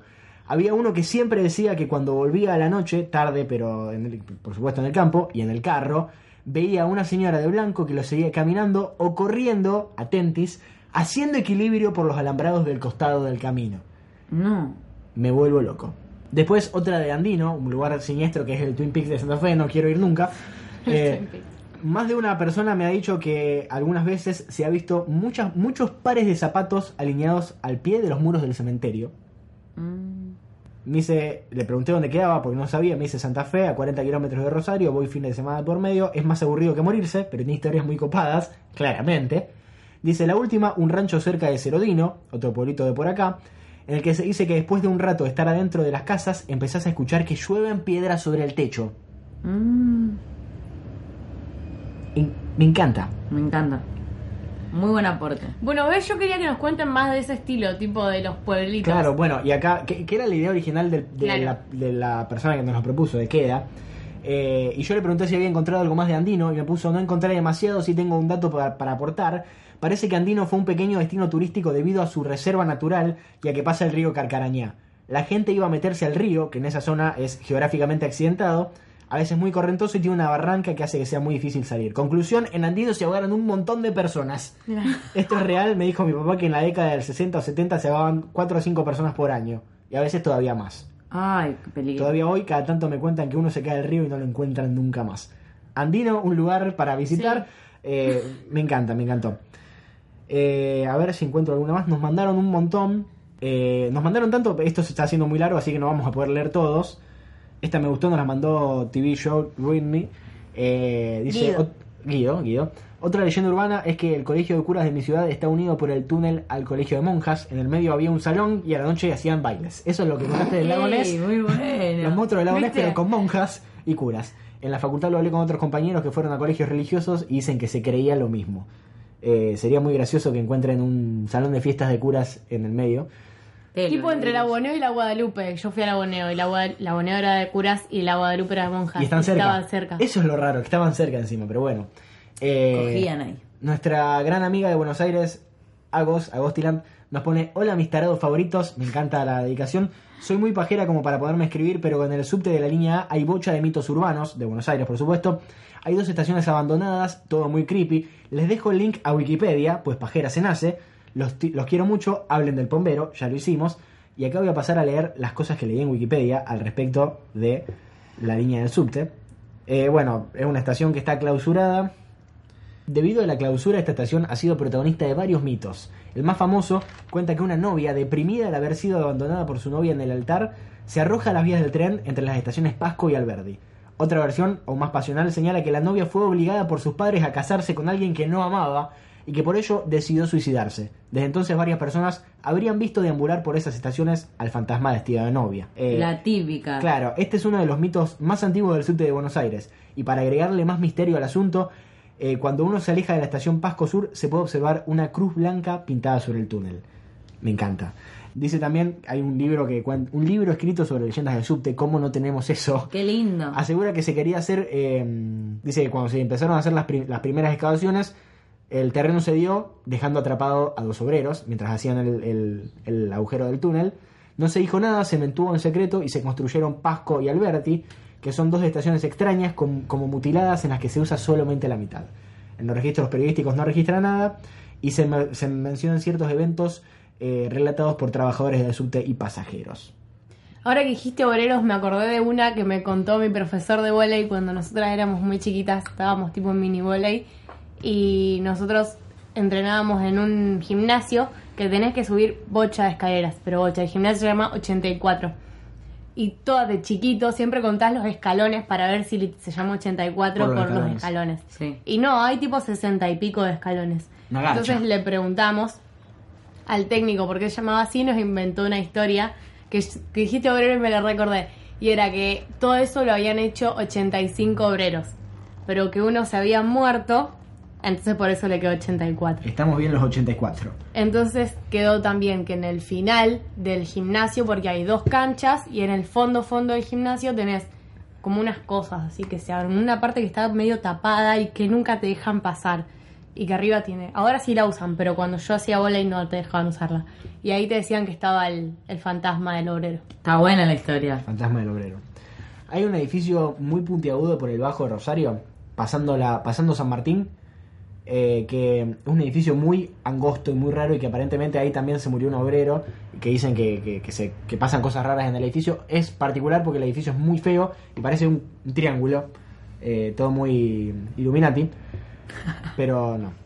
Le queremos agradecer eh, también a Rafita Grasolo que nos mandó un montón, eh, que no sé dónde las habrá sacado, pero son un montón y son muchas y son muy largas. eh, y ya vamos más de una hora y media grabando, así que no vamos a poder leerlas todas, pero muchas gracias por mandar. Y vamos a terminar porque ustedes no tienen más, ¿o no? Yo solo tengo la de Tupac que me la dijo Malu, que Tupac. si quieren la digo rápido. Dale. Que Tupac está vivo y viviendo en Cuba. Tupac. Tupac el rapero. El rapero. que es gran figura de los 90, se supuestamente murió en un accidente de autos, en un accidente de auto, de Sí. uno de autos. Eh, le dispararon, estuvo siete días en el hospital y falleció a los siete días. Bueno, toda la teoría se arma porque él recibió la mayoría de los balazos, el compañero casi no recibió nada. El compañero, el que estaba con él, que ahora no me puedo acordar el nombre, lo tengo anotado, pero no lo voy a leer porque le quiero contar rápido, eh, no recibió nada y en una entrevista no hace mucho dijo como que nadie lo vio muerto a Tupac. Ujú. Como Michael Jackson, como Claro. hemos contado, nadie. La madre, la madre fue la única que lo vio antes de morir y dice que se fue tranquilo, como que se fue relajado, o sea que no se saben si fue se Cuba, fue a. Cuba o se fue porque se murió. Y después hay toda una teoría alrededor del número 7 y que involucra también a Kendrick Lamar, que es maravilloso. Es Que maravilloso. es el hijo perdido. No, lo que involucra a Kendrick Lamar es que supuestamente cuan- desde Cuba, cuando él quiso como recrear nuevos fondos económicos, llamó a Kendrick, llamó a Kendrick para que saque el CD que lo sacó en el 2014, 2 más 1 más 4, 7. y que salió, no sé, ya te digo, no sé si fue el 18 de... No sé si, no me acuerdo qué día lo sacó, no sé si fue el 16, Kendrick sacó el Uno disco, más siete, 1 más 6, seis, siete. 7, de marzo, y eh, que también se había contactado con Coca-Cola para darle El secreto eh, no, para darle audios para que publiciten también una- un- la- un Gatorade, creo, una cosa así. Bueno, y hay toda una teoría alrededor del número 7 también que está muy buena. Así que Tupac probablemente está en Cuba viviendo con su tía, que era una activista por los derechos de los negros. Como Bombita Rodríguez, básicamente. bueno, y para cerrar tengo los últimos, que el primero me lo recordó nuestra amiga Gala, y que es esa historia muy famosa, que en estos días no sé por qué estuvo circulando mucho en Facebook, que es un mito que aparece al principio de la película Magnolia, que es una película que le recomendamos a todos, sobre todo ahora que está muy en boga Paul Thomas Anderson, por el, el videoclip del nuevo tema de Radiohead. Vean Magnolia porque es una gran película. A mí me la recomendó indirectamente a través de su podcast Huarte. Y la película, que es una película que habla mucho sobre. trata mucho sobre las coincidencias, empieza contando una serie de mitos urbanos. Y el que me contó Gala, el que me recordó Gala, es justamente el suicidio de Sidney Barringer, que es un chico en la década de los 50 que, harto de las peleas de sus padres, decide ir a la terraza de su edificio y tirarse el joven cae, pero en la autopsia eh, la causa de muerte no fue la caída, sino fue un disparo de escopeta que le atravesó, le atravesó el estómago. Esto fue porque en el momento exacto en el que él saltó, mientras sus padres discutían, su madre agarró una escopeta y amenazando al padre, disparó sin querer, el disparo salió por la ventana y le dio exactamente a él en el momento en el que estaba cayendo. Me muero. Lo que cuenta la historia, que en la película está muy bien explicado, miren Magnolia, la puta madre, explica que si no hubiese sido por el disparo, él no se hubiese muerto. Porque casualmente abajo había instalado una red para los pintores que estaban terminando, o para los limpiaventanas que estaban trabajando en el edificio. O sea que si no- su- la madre no hubiese disparado, él no se hubiese muerto por la caída. Y otra cosa que cuenta es que él, cansado de que los padres se pelearan, había cargado las armas a propósito, cosa de que si se escapaba un tiro matara a alguno de los padres. O sea que él fue partícipe en su propio suicidio y la madre quedó presa por homicidio.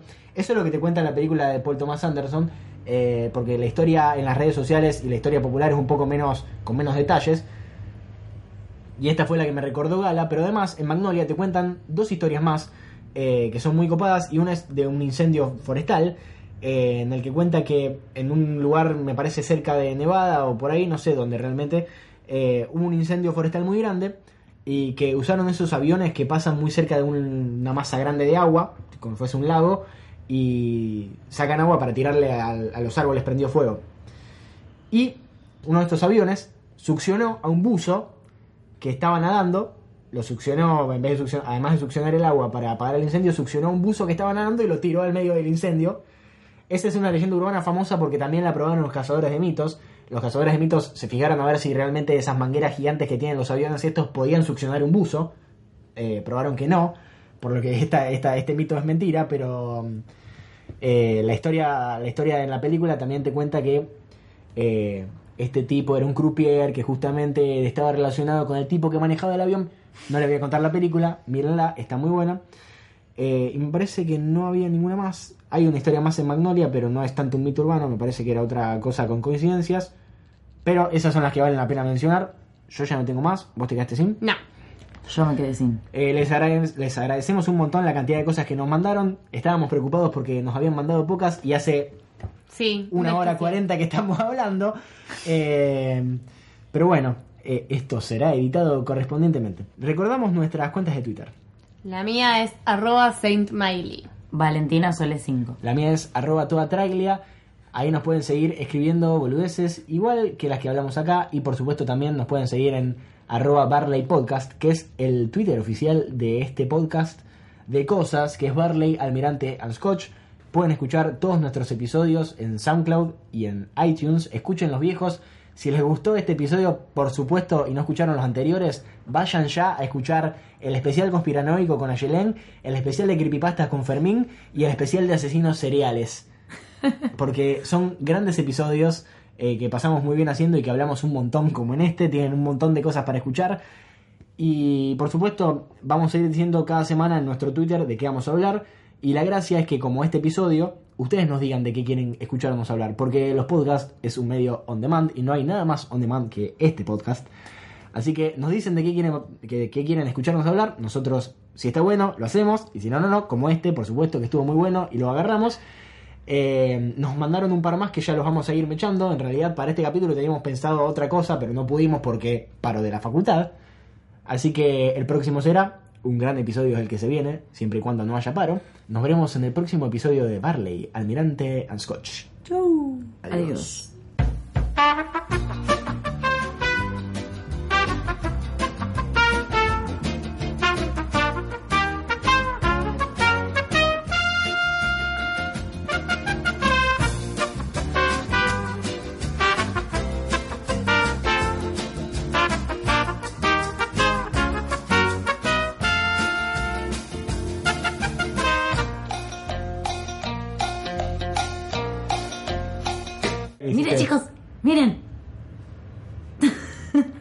Va a tender la ropa, eso es muy bueno. Ah, Oli. No la tiendas, en Sí. una hora llueve, sí, se larga. sí, totalmente, totalmente. Ay, pobre señora, va a tener que subir en un rato. Encima va a haber tres pibes todos así. Se larga, lo está dudando. Se dio vuelta y hizo un... Mm. Sí, no, sí, no. ¿Ser o no? Le faltó chuparse el dedo para no ¿Tender o no tender?